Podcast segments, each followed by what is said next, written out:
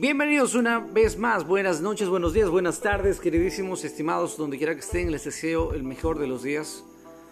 Solamente quería compartir algo que creo que sería de gran, gran efecto positivo en tu vida.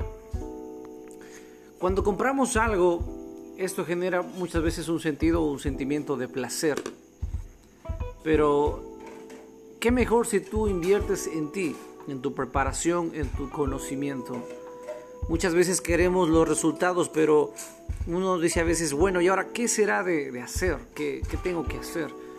Pues elemental, mi querido Watson, como suele decir Sherlock. Lo que hay que hacer es encuentra a las personas a las que admiras, encuentra el área en la que tú quieres eh, tener éxito e invierte en ti. Cómprate los libros de las personas que tú sigas, que tú admires en YouTube, en Facebook, en Hollywood Compra sus libros, compra sus cursos, compra sus audios y disfruta.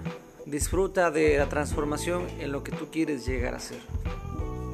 Mucha gente dice, sí, pero yo no quiero gastar 50, 60 o 10 dólares en otro, no quiero pagar.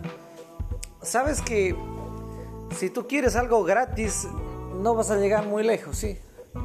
Un buen equipo, un buen libro, todas las cosas buenas tienen un precio y no suelen ser gratis.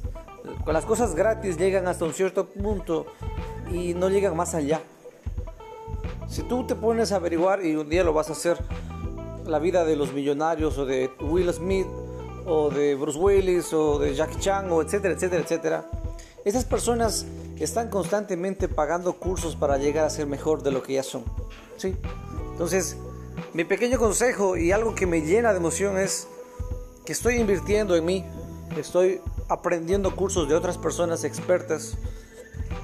Entonces, que tengas un bonito día y disfruta del placer de invertir en ti mismo.